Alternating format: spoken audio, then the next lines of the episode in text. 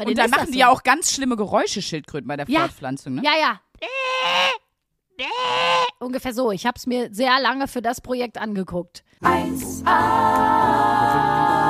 1A, 1A, 1A, bewahre. Liebe Bevengers, was sollen wir sagen? Ihr seid die Besten, ihr seid die Beilsten, ihr seid die Brassesten.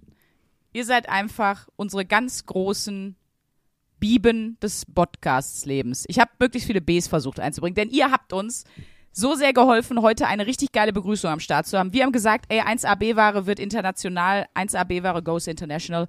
Und wir haben unsere Podcast-Namen gesucht, unseren Podcast-Namen, und ich meine nicht ausgesprochen, sondern auch von der Bedeutung her übersetzt in andere Sprachen. Und Alter, ich habe so viele Sachen gekriegt. Es ist unfassbar. Ja, ich habe es gesehen bei Instagram und äh, ich, ich, bin, äh, ich bin selbst gespannt wie ein Flitzebogen, wie man so schön sagt, in, in einem Mom-Joke. Also hau raus.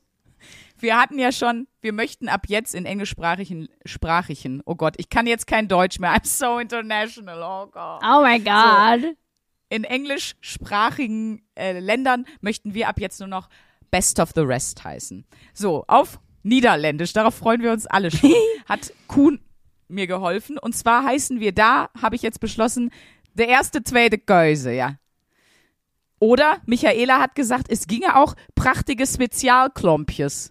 Das hat mir auch gut gefallen. Das klingt richtig wie so eine Leibspeise. Das klingt wie so ein, äh, wie so das Gericht in den Niederlanden.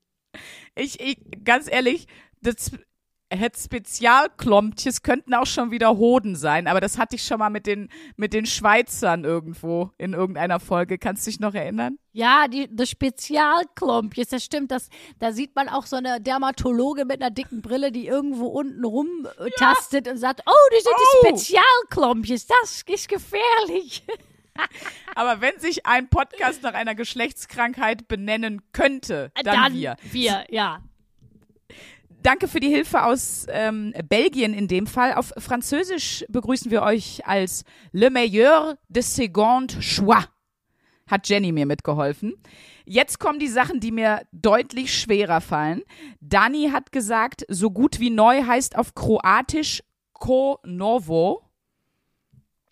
Dann habe ich von Thorsten die spanische Variante La Mejor del Resto, was ziemlich hot klingt, Ja. Oder? Ich find's so geil, weil, weil auch so geil, weil auf Deutsch, wer sagt, der Rest, da weiß er auch direkt so, da ist auch der Name Programm. Aber der Resto, das ist das. Da denkst du direkt so, hm, ist das irgendwie eine leckere Tagliatelle oder so? Man weiß es nicht. Also was? Na, man, man denkt direkt so, es, wir sind geil, sagen wir, wie es ist. Genau, wir sind geil. Sagen wir es so. Schlu Schuss, das war die Folge. Wir sind geil, das war die Folge. Tschüss, wir hören uns nächste Woche.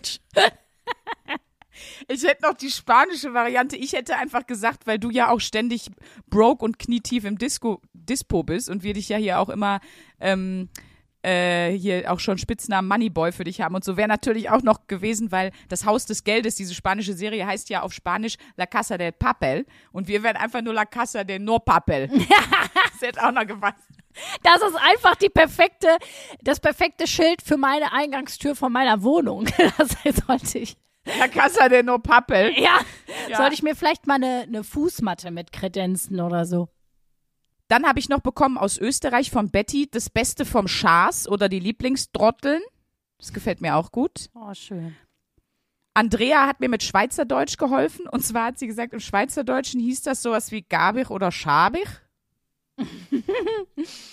Gäbig, aber schäbig. Ich weiß es nicht. Schäbig gefällt mir, da sehe ich mich auf jeden Fall. Ähm, Bir numara ikinci el wäre türkisch. Hat mir Nilüfer übersetzt. Jetzt kommt Polnisch, jetzt ist ganz vorbei. Druga kategoria pieszczewski klassi. Wer kennt's nicht? also Polnisch kann ich einfach nicht. Äh, Das klingt, also das ist von Tomek gekommen. Dann habe ich noch eine griechische Variante. Das kann auch nur scheitern, das Projekt. Eine Sekunde. To kalitero apoticherotera ist äh, griechisch. Danke an äh, Julian oder Julian dafür. Und jetzt, jetzt ist was passiert, Luisa. Das wirst du überhaupt nicht verstehen, aber mich wird das, hat das dermaßen gefreut. Und zwar hat mir dann auch, ähm, äh, mal gucken, kurz nach dem Namen schauen, hat mir äh, Joff geschrieben. Und ähm, ich dachte schon so, hey, was das denn für, soll das denn für eine Sprache werden? Und dann habe ich so geschrieben, was ist das? Und dann hat er geschrieben, das ist Elbisch, mal. Und ich so, Nee. ah ja. Ja, es gibt ja vom Elbischen zwei sozusagen, zwei Sprachzweige. Also Sindarin und Quenya. Und er hat mir es jetzt auf Quenya gesagt. Also jetzt, jetzt ist richtig. 1a B-Ware goes Mittelerde. Jetzt, äh, mehr geht auch eigentlich nicht. Liebe Nerds, knöpft euch schon mal die Hose auf. Nee, Entschuldigung, das habe ich nicht wirklich gesagt. Es war auch nur ein Scherz. So, und da, mein Problem ist, ich kann die Quenya-Aussprache nicht gut. Ich habe es versucht. Also, Min Alya Atea Kilith. Mehr geht jetzt, eigentlich Jetzt nicht. frage oder? ich mich natürlich wirklich, äh, woher weiß derjenige, dass das, äh, dass das 1AB war auf Elbisch heißt? Also gibt es wirklich die Sprache Elbisch oder gibt es davon einfach Wortfetzen, äh, wo man sich den Rest zusammenreimt, wenn man diese Filme einfach zu oft gesehen hat? Ja, genau. Also, du musst dich dann natürlich so ein paar Tricks und anderen Wörtern bedienen und dann das so grob zusammenfassen. Und Moment So. mal bitte, es gibt zwei verschiedene Formen von Elbisch. Habe ich das Ja. gerade richtig verstanden? Ist das praktisch sowas wie Schwäbisch-Elbisch und Bayerisch-Elbisch oder was? Das sind ja nur Dialekte, es sind fast unterschiedliche Sprachen. Meine Fresse, das ist ja auch ein kompliziertes Universum Vielleicht- bei euch. Vielleicht ein bisschen wie Plattdeutsch und also so, das sind schon mit eigenen Wörtern und so. Also wie Schweizerdeutsch und Normaldeutsch, Deutschlanddeutsch oder was?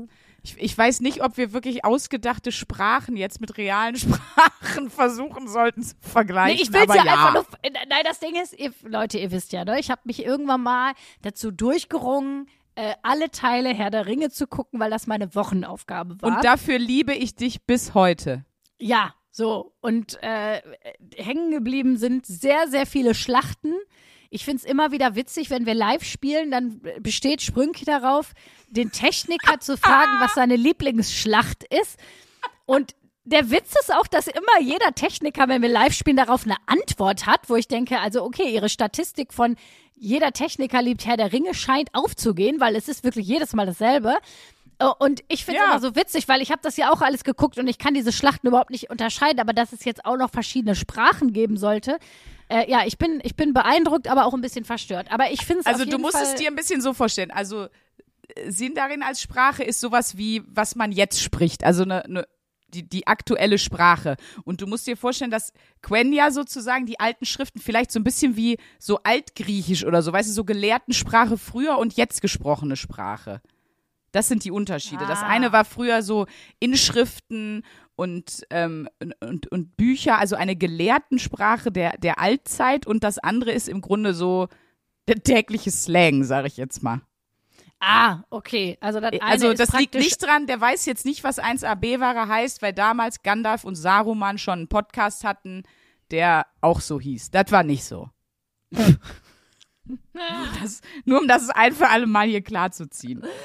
Oh, ich sehe das schon, wie die da in ihrem Auenland, das wäre so witzig, wenn sie da in einem von ihren lustigen Wohnungen sitzen würden mit so einem Podcast-Mikro und so zwei Hobbits so von wegen so äh, irgendwie so, boah, ich war gestern, war ich hier um die Ecke, da kam so eine Kutsche und ist mir so voll über den Fuß und dann, das wäre eigentlich richtig witzig. Einfach mal, das wäre echt ne, mal wieder hier in unserer, in unserer gestörten Rubrik, denkt euch irgendwelche neuen Konzepte für Funk und Fernsehen und äh, Podcast aus. Es wäre eigentlich mal eine witzige Hörbuch- oder Podcast-Idee, einfach irgendwelche ähm, Helden der Film- und Fernsehgeschichte zu nehmen und dass die einen Podcast miteinander hätten. Also ein bisschen so, wie ich habe ja auch so ein Disney-Format, ne? also Disney-Prinzessin geht zur Therapie.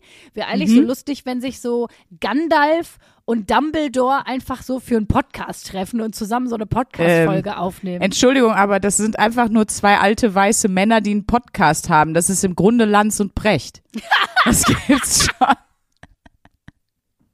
Das ist, eigentlich ist es eigentlich alles schon da. Ich weiß auch nicht. Also zwei überhebliche Typen, die denken, sie würden die Welt regieren und hätten alles richtig krass verstanden eigentlich. Also die eigentlich denken, sie sind Jesus.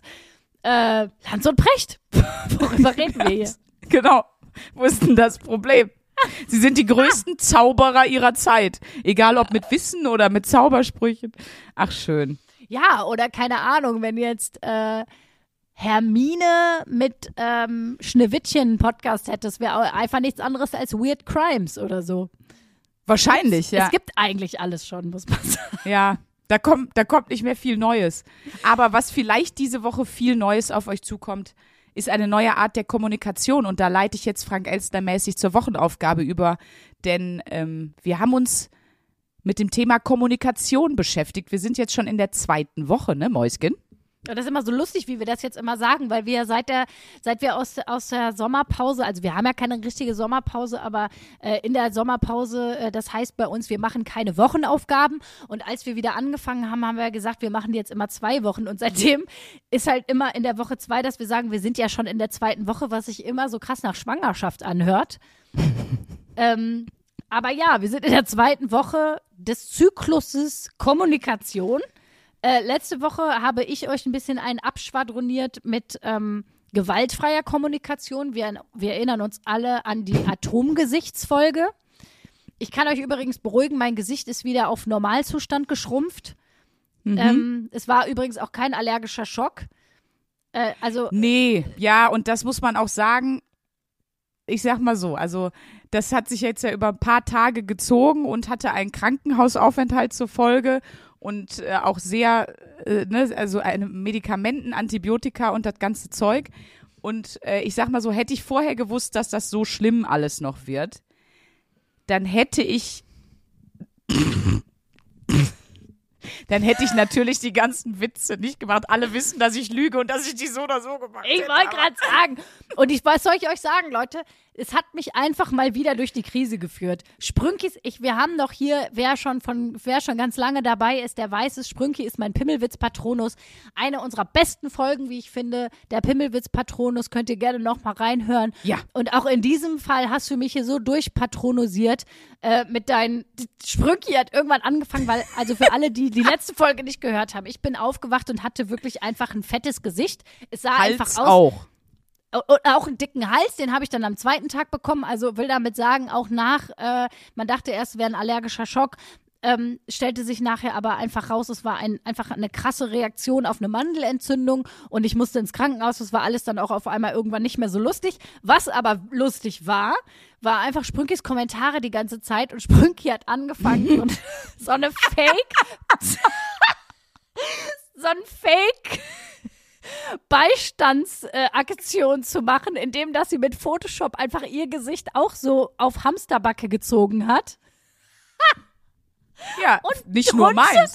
Und, und auch das von anderen und äh, drunter geschrieben hat, Beistand für eine tolle Schauspielerin und Komikerin, Je suis Luisa. Oh, Sprünki, was soll ich sagen? Ich lag in der Charité und habe mich einfach so beömmelt. Ich meine, man konnte nicht sehen, dass ich lache, weil mein Gesicht und mein Hals so dick war, dass man einfach gar keine, es war bei, wie, bei so Botox-Opfern, man konnte gar keine Mimik mehr erkennen, weil ich einfach so aufgeplustert aussah.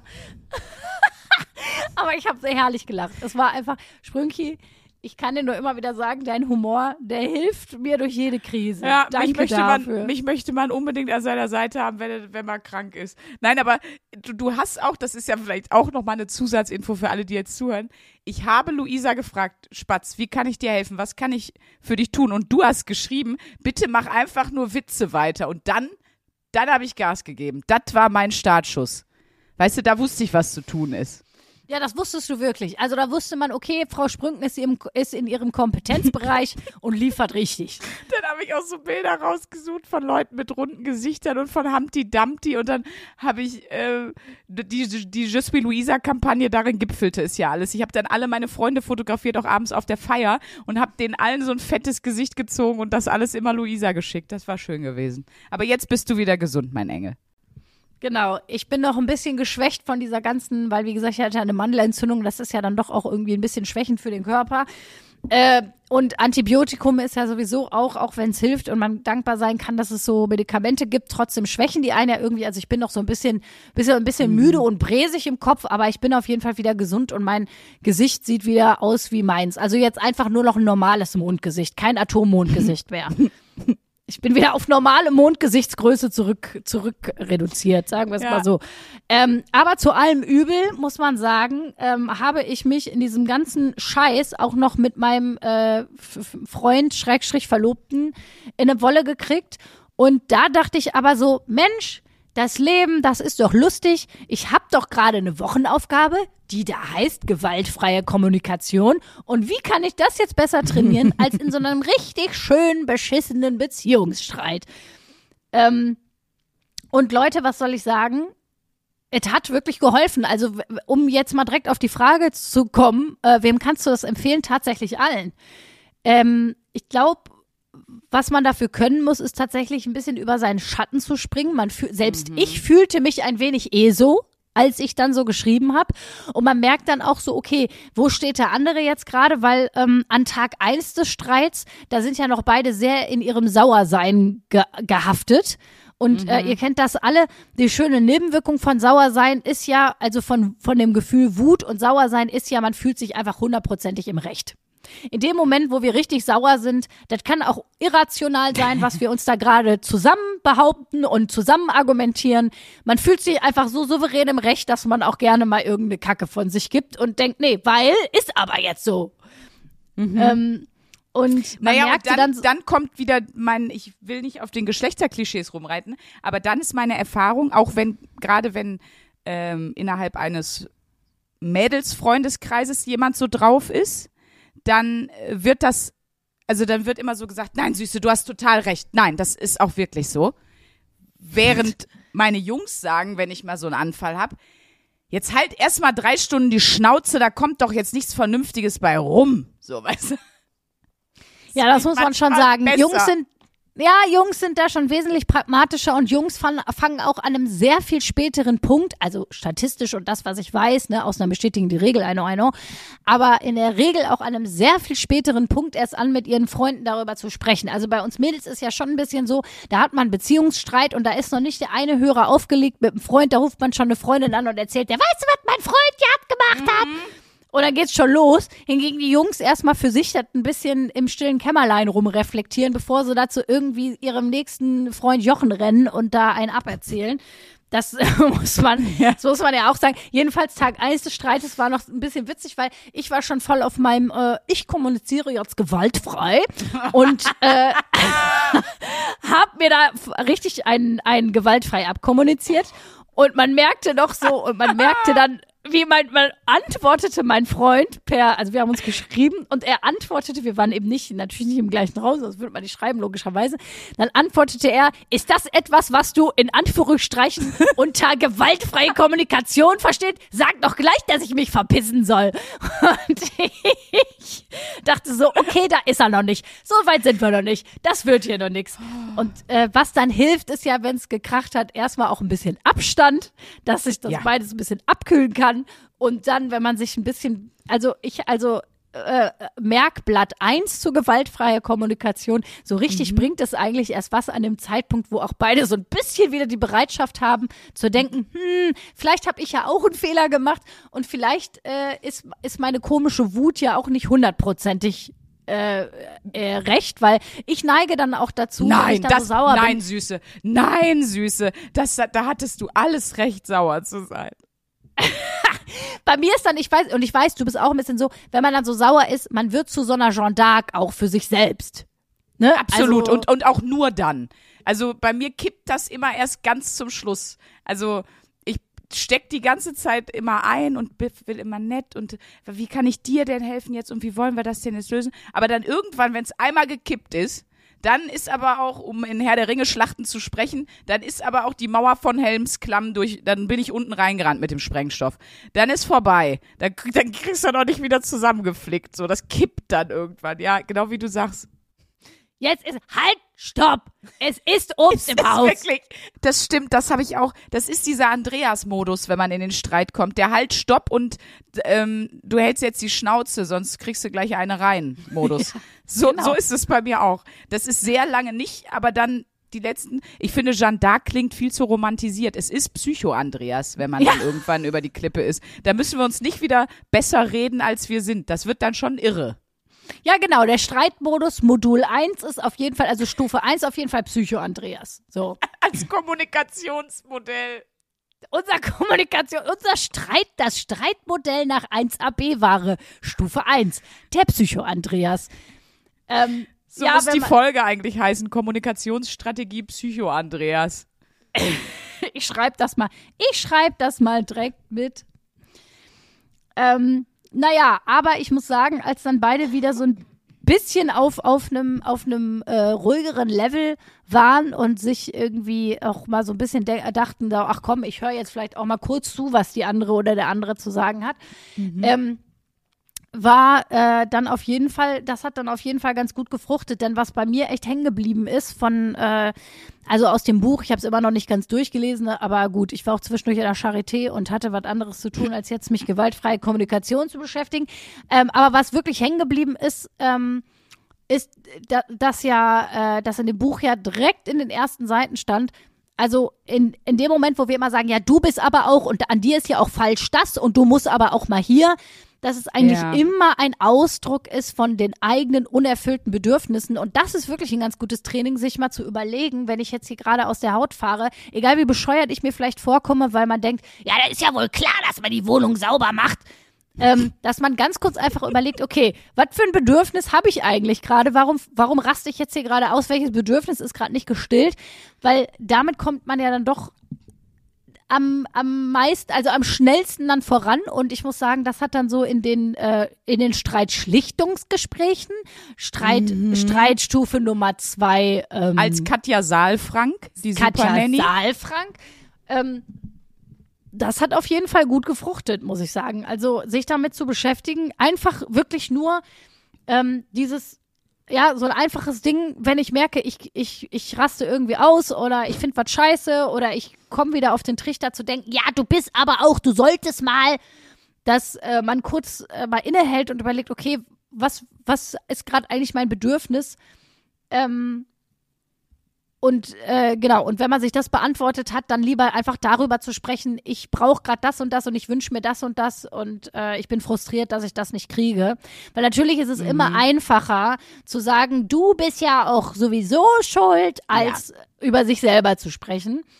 Ähm, und ich glaube aber unterm Strich, wenn man irgendwie eine coole Beziehung haben will, die auch die auch so, wo man auch freiwillig und gerne miteinander zusammen ist Ja, oder und, Freundschaft oder Arbeitsverhältnis. ja, Das ja, ja in jegliche, allen. Ja. genau, jegliche Beziehung. Ich- Das muss ja Mhm. nicht immer die Partnerschaft sein. Also äh, ist das, glaube ich, immer sinnvoll, auch viel darüber nachzudenken, was der eigene Anteil ist und so. Und man ist dann doch erstaunt, das war ich auch. Ich meine, du hast ja diesen Beziehungsstreit auch ein bisschen mitbekommen. Äh, nicht nur ein bisschen, viel sogar.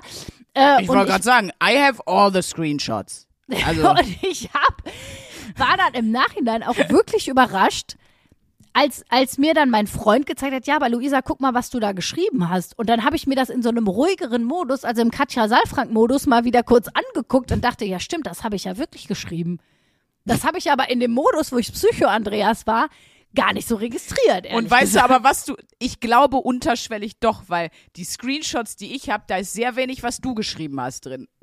Wahrscheinlich, weil du schon gedacht hast, wenn ich dir das jetzt schick, sagte ich, hab sie nicht mehr alle. Ich, Dann kommt hier gleich, es ist Obst im Haus. Ja, ist- das Ja. hat mir sogar, irgendwann habe ich das sogar geschickt. Ich schreibe, schicke ja dann auch immer so GIFs, wenn man, wenn ich nicht weiß, wie ich was auf noch reagieren soll, dann schicke ich immer ein The Office GIF meistens. ja. Oder halt, es ist Obst im Haus. Es, Leute, ich kann es euch nur ans Herz legen. Bei WhatsApp im, im, in der GIF-Liste, da gibt es ein Psycho-Andreas-GIF, wo steht, es ist Obst im Haus mit, der Origi mit dem Original-Obst aus der Psycho-Andreas-Folge. Und das Toll. ist, äh, das ist auch zum Thema Kommunikation ein sehr wichtiges Kommunikationstool in meinem Leben geworden. Dieses GIF. das auszumachen und dann ist das das, äh, dann ist das das äh, Universalding dafür. Toll. also so ist es. ich habe mich ja jetzt auch diese Woche ein bisschen eindringlicher mit dem Thema Kommunikation beschäftigt und ähm, wir haben ja auch dazu noch eine Mail bekommen gehabt, zum Beispiel von Alina, die hat gesagt, sie beschäftigt sich ganz viel mit Kommunikationsmodellen und Mustern und so weiter, weil, und das ist, glaube ich, die die wirklich die beste und wichtigste Begründung, sich damit zu beschäftigen, wie man achtsam kommuniziert. Sie macht gerade ihre Ausbildung zur ehrenamtlichen Sterbebegleiterin. Ja. Und das ist natürlich auch neben allen ähm, Pflege äh, im Pflegebereich, allen Jobs, glaube ich, wirklich ein Job, wo man das wirklich wissen sollte. Dat, wenn das da ist, schlecht, wenn du da keine Ahnung hast, wie du was richtig verpackst. So. Also von daher ähm, weiß ich jetzt nicht, ob da so viel bei ist, weil ich habe mir wahnsinnig viel durchgelesen und es gibt ja auch wirklich tausende Kommunikationstheorien, ne? Ja, So, jede ist anders. Aber was ich immer noch ganz spannend und wichtig finde, wenn man kommuniziert, egal wie, so, es gibt immer diese drei Ebenen der Kommunikation. Also erstmal verbal, also meine Sprache, was sage ich, welche Worte benutze ich. Dann klingt deutlich geiler, paraverbal. Also in welchem Tonfall spreche ich auch? Welche Lautstärke? Wie ist meine generelle Stimmfarbe? So, wenn ich wie Gandalf rufe, du kommst nicht vorbei, hat das eine andere Wirkung, als wenn ich rufe, boah, jetzt fick dich doch, du blödes Stück Scheiße. So. Also Ja. das Paraverbal und dann natürlich noch nonverbal. Das fällt natürlich bei einer Schriftkommunikation oder einem WhatsApp-Streit oder einem noch schlimmer einem E-Mail-Streit ja alles weg. Das ist dann Gestik, Mimik, äh, der Muskeltonus, die Körperhaltung, wo platziere ich mich im Raum zu der anderen Person und so weiter. Das sind so erstmal die drei Ebenen, auf der das überhaupt alles abläuft. Und ich glaube, man ist voll oft nur in diesem verbalen Ding. Und, und wenn man Streit analysiert, geht man auch, aber du hast da das und das und das gesagt. Aber manchmal ist das Problem, wie es jemand gesagt hat, auch, weißt du? Ja, ja, voll. Ich glaube, es liegt nicht immer nur, nur daran. Ich glaube, viele beißen sich da so ein, so ein bisschen fest irgendwie, ist so meine Theorie. Aber naja, gut. Und ein paar Modelle für Kommunikation, die es gibt, ich will die jetzt gar nicht alle ausführlich erklären, ne? aber so die sieben bekanntesten kann man zusammenstampfen. Also das eine ist vielleicht auch hilfreich, wenn man mal so für Streitgespräche oder sowas mitnehmen will oder auch für Arbeitskontext. Sender-Empfänger-Modell, ne? Also das heißt, es gibt immer den Sender einer Nachricht, der eine Nachricht so ausdrückt und kodiert, wie er das für richtig und besonders geeignet hält und wie er denkt, wie das ankommt. Und dann gibt es aber den Empfänger, der im Zweifelsfall ganz andere Muster hat und braucht und der überhaupt nicht versteht. Genau, ja. Also, dass es immer sozusagen ein, ein Problem gibt. Dann gibt es solche Modelle wie das Eisbergmodell. Ähm, das heißt, 20 Prozent von der Botschaft, die man sagt, ist über Meeresspiegel und sichtbar. Das ist sozusagen die Sachebene. Und die 80 Prozent, die da drunter liegen, liegt alles auf einer Beziehungsebene. Die sind nicht sichtbar, deswegen ein Eisbergmodell. Dann gibt's hier ganz viel von Paul Watzlawick. Ne? Wir hatten schon mal die Geschichte mit dem Hammer von Paul Watzlawick hier vor einigen Folgen. Der hat Ja. auch die Theorie aufgestellt, man kann nicht nicht kommunizieren, was ja auch Sinn macht. Also von daher Gut, dann hatten wir schon eine Vier-Ohren-Modell oder es wird auch Kommunikationsquadrat genannt nach Schulz von Thun. Das heißt immer, eine Nachricht hat vier Ebenen. Eine Sachebene, eine Selbstoffenbarungsebene, also was sage ich damit über mich, eine Beziehungsebene, was sage ich über die Beziehung zu der Person, mit der ich spreche und eben eine Appellebene, die, ne, halt nur einen, sozusagen, ein, ein Ergebnis fordert. Da würde ich jetzt mal wirklich gerne ein Beispiel zu machen. Also, wenn Gerne. jetzt Psycho-Andreas reinkommt und sagt, es ist Obst im Haus, da möchte ich doch jetzt mal an, anhand der Aussage des Satzes, es ist Obst im Haus, jetzt mal einmal hier das Vier-Ohren-Modell. Also, die Sachebene ist, die Sachebene muss doch sein, es ist Obst im Haus. Es ist Obst im Haus. Ist eine Aussage. Hier liegt eine Birne oder was da liegt. Da liegt ja sehr wenig Obst, aber es ist Obst Kiwi. im Haus. Kiwi und Banane liegt da. Genau. Ähm, Selbstoffenbarung. Ich weiß nicht, Selbstoffenbarung ist wahrscheinlich so etwas wie, ich bin erbost oder wütend über den Vorwurf, es wäre kein Obst im Haus, weil das falsch ist, in meinen Augen. Selbstoffenbarung ist sowas wie, ich bin ein sportlicher Typ. Ich esse Ach so, Obst. ja, das kann noch krasser sein. Ja, doch vielleicht ist, doch vielleicht ist tatsächlich, ähm, was er auf der Beziehungsebene versteht, oder was auf jeden Fall auch bei ihm ankommt, du bist ein schlechter Vater, weil hier für das Kind kein Obst im Haus ist, natürlich. Ja, genau. Und dann wäre sein. seine Selbstoffenbarung tatsächlich, ich bin ein guter Vater, oder ich weiß es nicht. Ich glaube, bei Andreas ist es sehr schwierig zu sagen, der hat vier Ohren, weil der hat für mich null. Ja, ja, der hat auch so einen kleinen Kopf. Ich glaube, ich habe ich hab da auch noch nie ein Ohr Ah. gesehen. Sag ich mal ehrlich, wie es ist. Nein. Okay, welche Ebene gibt's noch? Die Beziehungsebene? Genau. Ja, die Beziehungsebene von es ist kein Obst im Haus ist, äh, Naja, da will er ja der Frau, die ihm das vorwirft, irgendwas sagen. Nämlich wahrscheinlich ist die Beziehungsebene eher, dass sie dumm ist, ne? Dass er sie für dumm hält. ja, oder dass, dass er sagt, du lügst. Also der, sie, er, Mhm. er ist ja der Meinung, dass sie lügt. Allein, dass wir das hier mit Psycho-Andreas aufdröseln, ist einfach schon Abfall. Toll. Das gefällt mir ganz, ganz toll. Ja, aber ich meine, man muss sich ja auch einfach mal an ganz stupiden Alltagssituationen. Total. Es ist ein ganz normaler Alltagskonflikt, dass Leute reingerannt kommen und schreien, es ist Obst im Haus. Und da muss man, man soll ja immer klein anfangen, wenn man was Neues lernen will. Man soll sich ja immer an dir. Alltagssituationen orientieren, um die auseinanderzudröseln. Insofern. Ja, das stimmt. Und das letzte, was ich mitgebracht habe, und da wollte ich dich mal fragen, wie das bei dir aussieht, nennt sich Transaktionsanalyse. Äh, Das besagt, dass quasi äh, alles, was wir kommunizieren, von drei Ichs geleitet wird. Es gibt das Eltern-Ich, also das typische Verhalten von Erziehenden. Ne, das kann also sein, dass, dass du belehren, ermahnen, korrigieren möchtest oder umsorgen. Dann gibt's das Erwachsenen-Ich. Das ist ein reflektiertes Ich, wertschätzend, rational, durchdacht. Ähm, ne, da kann man sehr gut analytisch irgendwie auf Probleme oder Konflikte mitgucken. Und dann gibt es das Kindheits-Ich. Und das ist gekennzeichnet durch Verspieltheit, Albernheit, aber auch irgendwie Trotz, Wut und spontane Gefühlsregungen. Und wenn ich in einem Streit bin, bin ich nur Kindheits-Ich, wollte ich mal sagen. Ja, also in der Phase 1 des Psycho die Psycho-Andreas-Phase ist ja ein Kindheits-Ich. Also der Psycho-Andreas hat ja auch ehrlich gesagt jetzt, also da sehe ich, bei Psycho-Andreas sehe ich jetzt weder ein großes Eltern noch ein großes Erwachsenen-Ich. Nee, aber wie sieht es bei dir aus? Weil ich glaube nämlich auch, gerade dieses Erwachsenen-Ich ist eigentlich das Letzte. Also sozusagen bei mir die letzte Bewusstseinsebene. Erst, erst kommt dieses Kindheits-Ich, manchmal nehme ich ja auch Streits gar nicht ernst, ich lach dann. Äh, dann kommt, dann kommt das, das Elternding, so ein belehrendes, ermahnendes, weißt du, so ein bisschen dieses Du, Du, Du und das und das und das. Und ganz zum Schluss verhalte ich mich erst wie ein erwachsener Mensch wieder. Aber das Eltern, ich habe mal kurz eine Frage, ist es dann sozusagen eine Elternebene dem anderen gegenüber oder ist es sozusagen die elterliche Stimme sich selbst gegenüber? Weil ich glaube, das alle kennen wir. Wir alle haben so einen Eltern-Audio-Guide im Kopf, äh, so, wo man weiß, boah, dat, wenn das jetzt meine Mutter sehen würde oder mein Vater, die würden mir einen Vogel zeigen oder die würden denken, ich hab sie nicht mehr alle oder die würden einen Anfall kriegen. Das hat man ja, egal Ja. wie alt man ist, hat man das ja noch, dass man sich denkt, so, wenn das jetzt Ja, mein Vater wüsste, der wird wirklich, der wird sich wirklich die Hände über den Kopf zusammenschlagen. Oder der wäre jetzt stolz oder keine Ahnung. Also man hat ja immer so diese elterlichen Stimmen Ja, im Kopf. ja, das stimmt. Also wenn euch das sehr interessiert, ich sag's nochmal, Transaktionsanalyse sind auch 48 Punkte bei Scrabble. Ähm, könnt ihr, könnt ihr gerne gerne nochmal noch mal googeln. Und dann habe ich aber im Rahmen meiner gesamten Recherche, ne, habe ich noch eine Sache gefunden und das fand ich spannend. Da bin ich dann wieder drauf hängen geblieben. Die Sprache der Tiere. Und da musste ich so drüber lachen, weil da geht's halt eben drum, wie, wie Tiere kommunizieren. Und halt, ne, mit, mit Lauten, mit Rufen, teilweise mit so ein bisschen Mimik, äh, mit Körperspannung und über Gerüche. Das fand ich besonders schön. Das stimmt natürlich, über Gerüche und Farben, so in der Balz und so.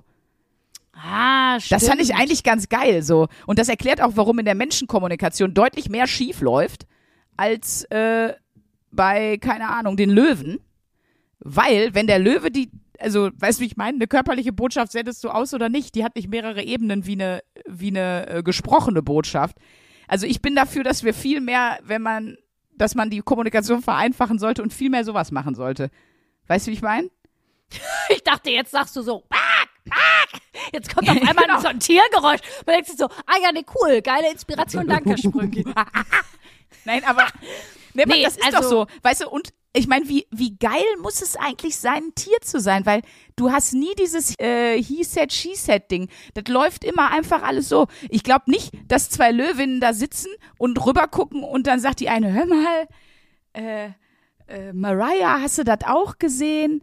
Hat nicht der Mufasa eben zu mir rüber gelächelt? Nee, ich meine, der hat die Zähne gebleckt. Nee, ich glaube, der hat gelächelt. Also bei Tieren ist es einfach immer alles so eindeutig, weißt du? Ja, Oder auch Gerüche. Fall. Wie geil ist das, wenn dich jemand nervt? So zum Beispiel der Mops von Bastian Bielendorfer. Ich bin der absoluten Überzeugung, der kommuniziert ausschließlich übers Furzen. Weil sobald du etwas machst, was er nicht gut findet, wie zum Beispiel, er sitzt im Fußraum, er will Chicken McNuggets, du gibst ihm die nicht, furzt dieses Viech einfach. Was? Und das ist unmissverständlich, was er mir damit sagen will. Er verachtet mich. Oh, Und wir Lord. Menschen kommunizieren viel zu wenig über Gerüche, außer Teenager vielleicht, aber sonst nicht. Und dann über Farben ist eigentlich auch geil. Dass du einfach immer nur so eine Farbkarte, außer beim Fußball, so eine Farbkarte, weißt du, das ist doch, ist doch, ne, also zum Beispiel rot, wenn der Pavian seinen roten Hintern zeigt, als Signalfarbe heißt, so, ne? Hier ist jetzt Paarungszeit. Oder der Pfeilgiftfrosch ist grün, was heißt, ich bin sehr giftig. Und das ist sehr, sehr einfach kommuniziert. Wenn wir uns das für uns auch überlegen könnten, wäre vieles einfach. Also ich glaube, für Menschen geht es allein nicht wegen der Rot-Grün-Schwäche. Weil dann, dann kommt jemand und sagt, eh, weil der nicht genau die Farbe erkennen kann, ich glaube, ich soll den Frosch ficken. Kann das sein? Der Pavian ist giftig. Das sehe ich von hier aus. das wäre so witzig, da kommt irgend so ein Pflasteraugentorben. Sieht nix und setzt sie auf den Frosch drauf und zack, kaputt. Oder ja, aber das stimmt, ich stelle mir das sehr lustig vor. Wenn, also Leute, es ist im Tierreich ist viel einfacher, wenn jetzt zum Beispiel ein Löwe hinkommt und sagt, es ist Obst im Haus, dann beißt er dir einfach ins Bein und geht. So. Und da, damit ist klar. Nee, da muss dann nicht eine ne, ne Tauschmutti anfangen zu weinen und sagen, ich gehe ins Hotel, das ist mir alles zu viel hier. Ja. So weit kommt's da gar nicht. Also ich, ich rufe mehr zur Tiersprache auf, weil sie deutlich einfacher ist. Aber ich weiß zum Beispiel eine Sache, ich war ja mal auf der Safari. Ähm, oh, ich auch, ja. Und da weiß ich noch, dass wir so standen mit diesem Safari-Auto und du erkennst sofort, ob der Elefantenbulle Bock auf dich hat oder nicht. Also es ist, selbst als Mensch hast du einen untrüglichen, also er sendet, ich sag mal, er sendet wenig jetzt äh, auf der Beziehungsebene, der Elefantenbulle. Sondern der, der, sein Appell ist einfach nur verpiss dich. Oder ich töte dich.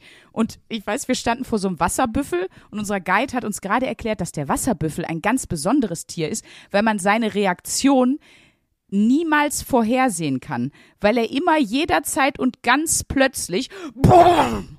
und dann rannte dieser Wasserbüffel innerhalb von drei Sekunden Highspeed mit seinem Kopf in den Jeep.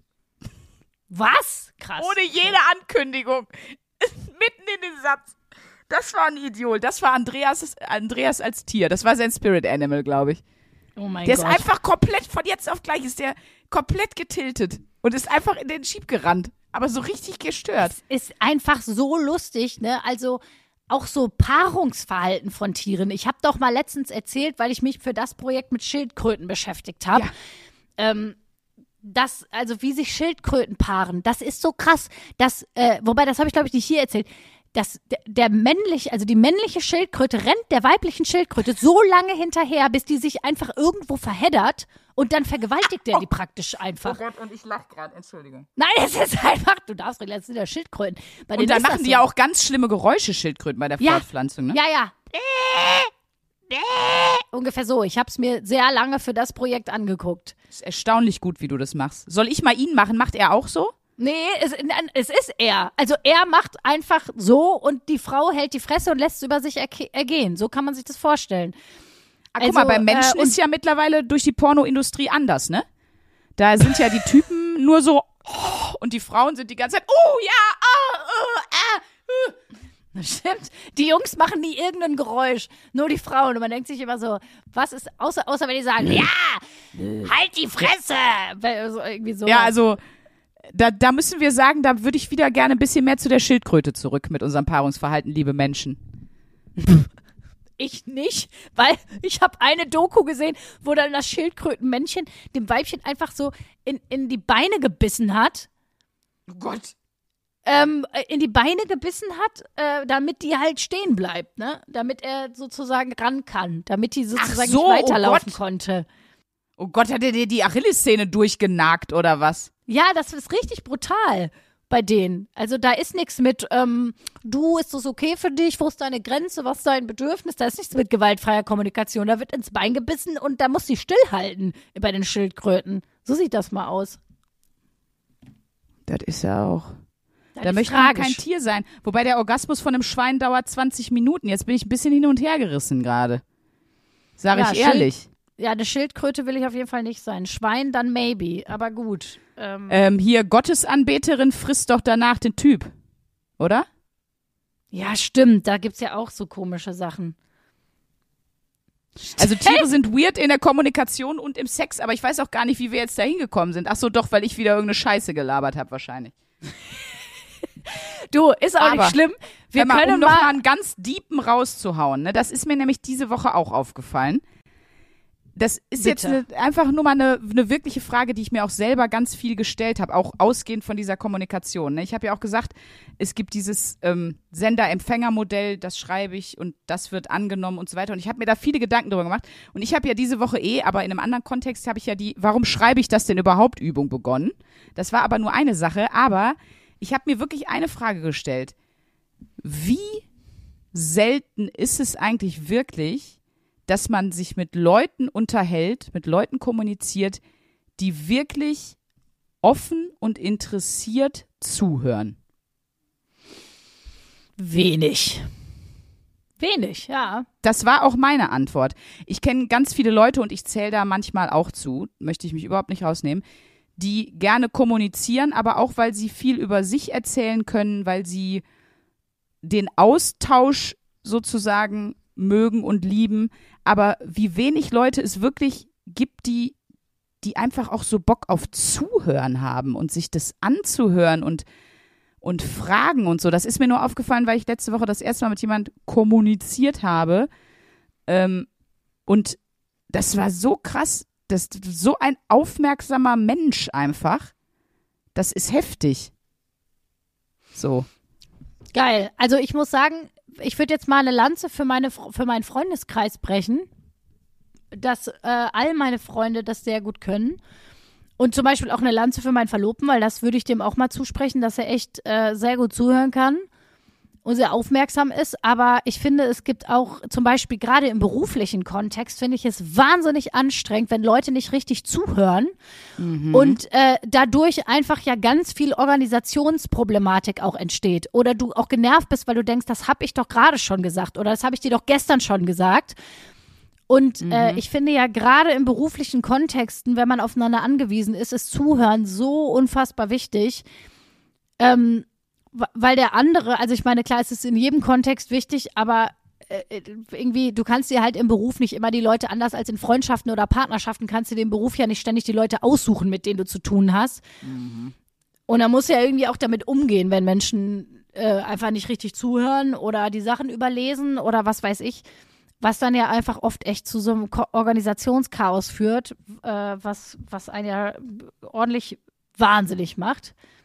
Das, das kennst du ja sicherlich auch. Aber ja, ich finde auch, das ist eine ziemlich gute Qualität, wenn man, ähm, wenn man wirklich zuhören kann und wenn man äh, nicht so zuhört, weil das kenne ich auch, wenn Leute sagen, ja, wie geht's dir denn? Und eigentlich warten die nur darauf, dass du ganz schnell fertig Genau. bist, damit die erzählen können, wie es denen geht. Ja. Und das hören die dann auch nicht mehr auf. Und ich finde, Ja, man merkt. Also auch, ich habe das auch im, im natürlich im Freundeskreis und so, weil die Leute hat man sich ja ausgesucht, die, ausgesucht, die sind natürlich überhaupt nicht so. Das ist ja was ganz anderes. Aber ich meine, wenn man neue Leute kennenlernt, wirklich. Ne? Ich meine jetzt nicht Leute, mit denen man eben jahrelang befreundet ist. Also alle meine Freunde können das auch richtig, richtig krass ähm, auf unterschiedlichen Ebenen und das wechselt ja auch immer mal. Ne? Mal hat der eine viel zu erzählen, mal der andere und so weiter. Aber das ist mir nur so aufgefallen, weil ich da jemand wirklich erlebt habe, der wirklich so ganz krass äh, zuhört.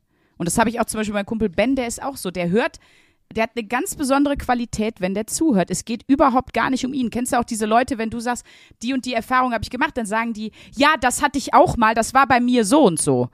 Oh, ja, aber darum schrecklich. geht's in dem Moment ja nicht. Das ist auch, ich weiß, dass das ein Versuch ist zu helfen, aber wenn du wirklich zuhören würdest, würdest du wissen, so wie du das Problem für dich mal gelöst hast, ist für die Person nicht wichtig, weil ist eine andere Person, ist eine andere, ist ein anderer Sänger da, ist ein anderer Empfänger, tralala, Kommunikationsschissel, Verschissel.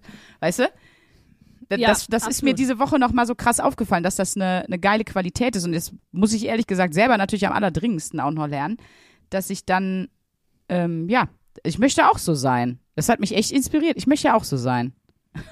Ja, das ist doch so eigentlich, weißt du, was ich da eigentlich für eine ganz gute Wochenaufgabe habe? Auch dann würde man jetzt so ein bisschen dieses Kommunikationsding auf drei Wochen weiten. Ich finde das aber gar nicht so schlecht, oh. wenn man Nee, wenn man es abschließt, wenn man es abrundet, zu sagen, dass die nächste Wochenaufgabe nochmal ganz konsequent ist, wirklich mal gut zuhören, sich Mühe geben, eine gute Zuhörerin zu sein. Ja. What do you think? I like it. You like it? Wir sind okay. ja jetzt international, deswegen. Ich finde das gut. Ja, Das ist hell moi. Ja, geil. Dann, dann würde ich doch mal vorschlagen, dass wir jetzt beide, die geht an uns beide die Wochenaufgabe, mal eine Woche lang richtig gut, akkurat versuchen zuzuhören und äh, mal unser eigenes, eigene Kirmes im Kopf mal versuchen, dass man die Kelly Family mal ein bisschen runterdimmt und mal versucht, die Aufmerksamkeit wirklich bei dem Gegenüber bewusst äh, zu lassen und äh, wirklich mal, ja, auch vielleicht sich auch noch mal ein bisschen zu erkundigen, was heißt eigentlich gut zu hören? Ist es einfach Ja. nur da sitzen und nichts sagen und das über sich ergehen lassen? Oder ist es zwischendurch, aha, ich höre dich sagen? Oder äh, da, einfach vielleicht noch mal abschließend zu dem ganzen Gelaber hier. Äh, mh, voll, du, ich fühle das. Ich sehe das auch. Ey, Ich fühle dich. Oder wie ich am Telefon manchmal. Kennst du das, wenn man so einfach zu lang telefoniert hat und man ist so durch im Kopf und dann erzählt jemand oder du machst gerade was anderes auf dem Handy und dann höre ich gar nicht mehr zu. Und weißt du, was ich dann immer sage, was dann mein, sozusagen mein Go-To-Word ist, um, um zu zeigen, ich höre noch zu. Ah, ah, krass. Und nichts, was davor jemals erzählt wurde, war krass. So, weißt du? Da gibt's Aber ich sag's so immer, ah, Da gibt krass. es doch auch so herrliche Krass. Mhm. Geschichten von, von alten Menschen oder auch von Kindern. Ich habe äh, ein, ein ganz süßes Mädchen, die, äh, die, äh, die Tochter von unserem, vom Veranstalter von der Kaue. Ähm, Mhm. Da weiß ich das auch. Die, es ist auch zuckersüß. Die kann einem aber wirklich eine Klinke an die Wange labern. Also die kann einem wirklich ewig lang was erzählen. Und ich weiß auf jeden Fall, dass da auch, dass da auch so ein Trick ist, einfach so, äh, wenn die irgendwo anruft. Ich weiß, dass sie eine Phase hatte, da hat sie mich immer angerufen. Und ähm, dass ich dann auch so zum Beispiel nebenbei Wäsche aufgehangen habe und ich habe zwar dann zwischendurch so, ach echt, ach das ist ja toll und Ja. du hast gemerkt, Mm. aber die Oh. erzählt das total gern, das war für sie super. Ähm, aber wo man so, äh, ja, oder keine Ahnung, ich kenne auch zum Beispiel so voll viele Leute, die, ähm, ich habe leider keine Großeltern mehr, aber die, die Großeltern haben, die einfach ja ein Redebedürfnis haben und wo sie einfach auch den Hörer neben, nebenlegen und sagen, ach ja, komm, lass die mal erzählen. die, Ja, ja, genau, das, das macht meine Oma. Das hat meine Oma mir schon ganz oft gesagt. Du, wenn die anruft, ich leg den Hörer dann hin, ich koch mir dann was. Ganz unironisch, einfach so. Das macht sie dann wirklich. Ja. Also in dem Sinne, ich bin gespannt, was wir nächste Woche zu berichten haben, wenn wir, wenn wir mal richtig uns einen zugehört haben, einen weggehört haben. Ja. Ich hatte Ähm, auch noch was, das habe ich jetzt aber nicht mehr geschafft, aber wo ich dachte, das ist ein geiler Ort, um diese Kommunikationsmodelle sich einfach nochmal anzugucken oder auch ungefragt in Unterhaltungen einzuschalten und zu sagen, wo jetzt gerade das Problem ist. Pärchen im Ikea. Ich war im Ikea und da war ein Pärchen. Und da wäre ich auch am Oh. liebsten mal reingegangen. Da, da hätte selbst ich ohne jegliches Grundwissen hätte da coachen können. Weil das ist ja wirklich, also wenn du denkst, deine Beziehung ist scheiße und du hast Probleme, ne, und man streitet sich über Nichtigkeiten. Set, geh Samstag, gönn dir ein Ikea. Da denkst du, nee, meine Beziehung ist geil. Bei uns ist, ist es richtig Hammer. Es läuft. Wir sind komplett normal. Das ist wirklich der Ego-Boost für jede Beziehung. Pärchen im Ikea beobachten, wirklich. Da kannst du, Also die Streitigkeiten, auch wenn du daneben stehst und du merkst, so der eine sagt, oh guck mal, das ist doch schön und die andere, die andere kriegt einen Nervenzusammenbruch, weil sie denkt, wie konnte ich mir dich nur aussuchen? Wenn du so ein Sofa schön findest, dann, dann funktioniert das hier sowieso keinen Zentimeter mehr weiter. Und dann gibt's richtig Hallas. Da sitzt Ja, du über den Kottbüller und denkst, dein Leben ist vorbei. über den mittlerweile richtig teuren äh, Chatbuller. Richtig ja, teuren. ja. Haben wir doch schon mal drüber geredet, als wir zusammen im Ikea Ja. waren. Da haben wir doch schon mal drüber geredet, dass Hör mal, der das war wie preislich war das Breakfast at Tiffany's, was wir da ausgegeben haben. ja wirklich Für ein fucking Käsebrötchen. Ja, und ich, das ist einfach so dieser Berlin-Style, dieser Großstadt-Style, dieses so, ah geil, du musst es dir selber holen, musst anstehen, musst Nee. es selber bestellen, selber holen und dafür ist es aber auch noch richtig teuer. So, wo du denkst, Dann nee, nächstes Mal gehe ich da die Hotdogs fressen, weil es viel günstiger ist. Ja, stimmt, die sind günstig. Einfach, geben Sie mir einfach sieben Hotdogs, danke. Da, dafür kann ich eine Portion Köttbullar holen. Sieben Hotdogs. Ich rechne in Ikea auch immer alles in Hotdogs um. Habe ich früher immer gemacht. Habe ich immer gesagt, ja, guck mal hier, das Sideboard, das kostet ja nur 15 Hotdogs. Das, die haben ihre eigene Währung, naja. Soll ich zum Schluss mal. nochmal Hörerlauf raushauen, Schatz? Ich ja, habe nämlich äh, die Zettel hier von äh, den Live-Shows. Wir kriegen ja immer bei euch bei von den Live-Shows legen wir ja immer Zettel aus. 1AB wäre Hörerlaufzettel. Und dann schreibt ihr uns da auch. Sachen drauf. Und wir sagen das und das stimmt auch. Wir lesen die alle. Und ich habe auch äh, extra eine, zum Beispiel einen Stapel zu Hause. Wir sagen ja auch immer, malt uns noch einen schönen Penis mit auf die Karte. Und Lord Jesus, was sind da für Pimmel drauf? Die muss ich eigentlich mal, muss ich einmal eine Insta-Galerie rausmachen. Okay. Aber hier sind drei, die ich jetzt einfach mal rausgegriffen habe. So. Von Cassie kam eine Nachricht. Hallo ihr Backfotzen, ich höre euch einfach nur unglaublich gern zu, vor allen Dingen und am allerliebsten live. Vielen, vielen Dank. An der Stelle sei gesagt, nächste Live-Termine findet ihr äh, hier in den Shownotes der Folge. Wir sind in Berlin im November und im März in Müllheim an der Ruhr. Dominik hat uns geschrieben, hallo Top-Torten, wir sitzen heute euretwegen drei Stunden im Auto. Wehe, das gibt heute keine geile, geile Show, also strengt euch an. Auch mit dieser Erwartungshaltung kommen wir ohne Probleme zurecht, dürfen wir sagen. Und dann habe ich noch, das fand ich süß, eine Hörerlove unter Hörern quasi. Nadine hat nämlich geschrieben, ich liebe euch, aber noch mehr liebe ich Yvonne, weil sie in meinem schwersten Jahr für mich da war und mit ihr bin ich heute hier bei euch in der B-Ware live. Ach, süß. Mensch, das finde ich aber schön, dass wir das noch erzählt haben. Ha, ha, ha, Oder? ha, ha, ha. Ha, ha, ha, ha. Das war, äh, das war auch eine Tiersprache für äh, die Folge ist jetzt vorbei. Ich gehe ah, jetzt ich Obst dachte, essen. ah, ich dachte, das war wieder der Schildkrötenpaarungssound. Guck mal, habe ich. nee, der geht so. Äh, äh. So, und jetzt schnell die Folge äh, ausmachen hier, weil langsam wird's unangenehm. Tschüss. Tschüss. 1A, 1A, 1A, 1A, bewahre. Der 7-One-Audio-Podcast-Tipp. Mensch. Ich muss nur Britney sagen und sofort startet Kopfkino, oder? Britney! Britney Spears is back in the hospital. Thank you,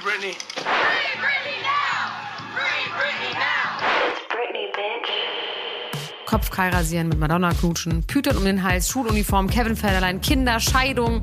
Meine Güte, Britney Spears Leben läuft irgendwie in doppelter Geschwindigkeit. Wahnsinn, was die alles schon so erlebt hat. Und ich finde, es wird Zeit, das mal ganz in Ruhe zu erzählen. In vier Kapiteln. Von den Anfängen im Südstaatenkampf bis hin zum Vormundschaftsdrama mit ihrem Vater. Und alles dazwischen natürlich auch. Mein Name ist Elena Gruschka und in meinem Podcast Mensch bespreche ich diesmal Britney Spears. Mensch Britney, wie immer, jeden Donnerstag. Mensch. Bis dann, love you, bye. Tschüss, ciao, ciao, ciao, ciao, ciao, ciao. strong Britney. Um, yeah, it was weird. I'm embarrassed. Can we